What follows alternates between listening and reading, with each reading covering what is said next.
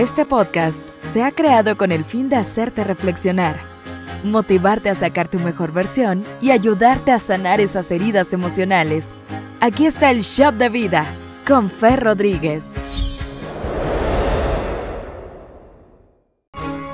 Este 2021 estuvo diferente al, al 2020. Ustedes saben que el 2020 también fue un, un año donde acumulamos tristezas, preocupaciones. Este año yo creo que igual, a pesar de que, bueno, se dio la gran noticia de la vacuna, muchas personas nos dejaron sin que pudiéramos despedirlas.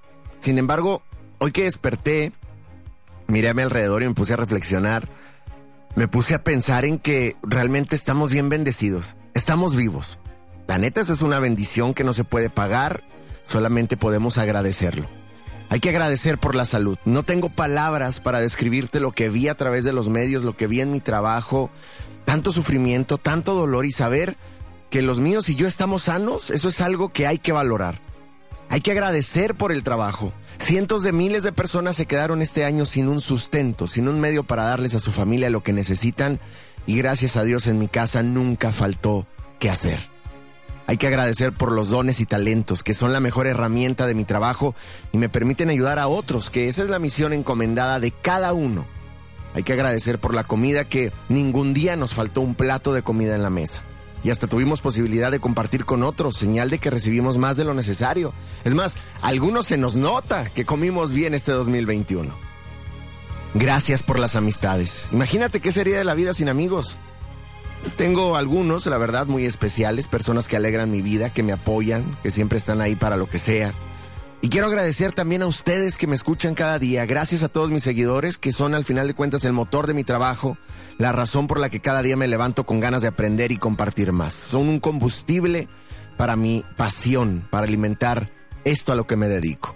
Hay que agradecer también por las dificultades. Te va a sonar extraño tal vez, pero es cierto. Cada momento difícil dejó una lección valiosa que hay que tratar de aprovechar más adelante y también esto te hizo más fuerte. Agradece por los enemigos. Yo sé que no los cultivaste, pero no los puedes evitar en la vida. Y este 2021 seguramente llegaron. Y créeme, son una fuente de aprendizaje increíble, porque te enseñan cómo no quieres ser y lo que no debes hacer. También agradece por los sueños cumplidos, que seguramente fueron muchos, algunos forjados desde hace años atrás y otros aparecieron en el camino y te brindaron grandes alegrías. Agradece por los retos pendientes también, que al final de cuentas son un estímulo para levantarnos cada día y para hacer el mejor de los esfuerzos, para aprender como persona y profesional, para ser tu mejor versión. Algo que es muy importante agradecer y tal vez se nos ha olvidado, y no quiero que lo olvides este 2022, es que hay que estar agradecidos por la tranquilidad, especialmente la de la conciencia, por tener paz, por poder dormir tranquilo, a pesar de algunos errores, pero que nunca te han quitado la paz. Eso es invaluable. Hay que agradecer por los momentos de duda también, porque fueron episodios complicados de ansiedad, pero comprobaste que Dios en tu vida te hace más fuerte, que puedes resistir, puedes salir airoso y que sin Él, bueno, pues nada es posible.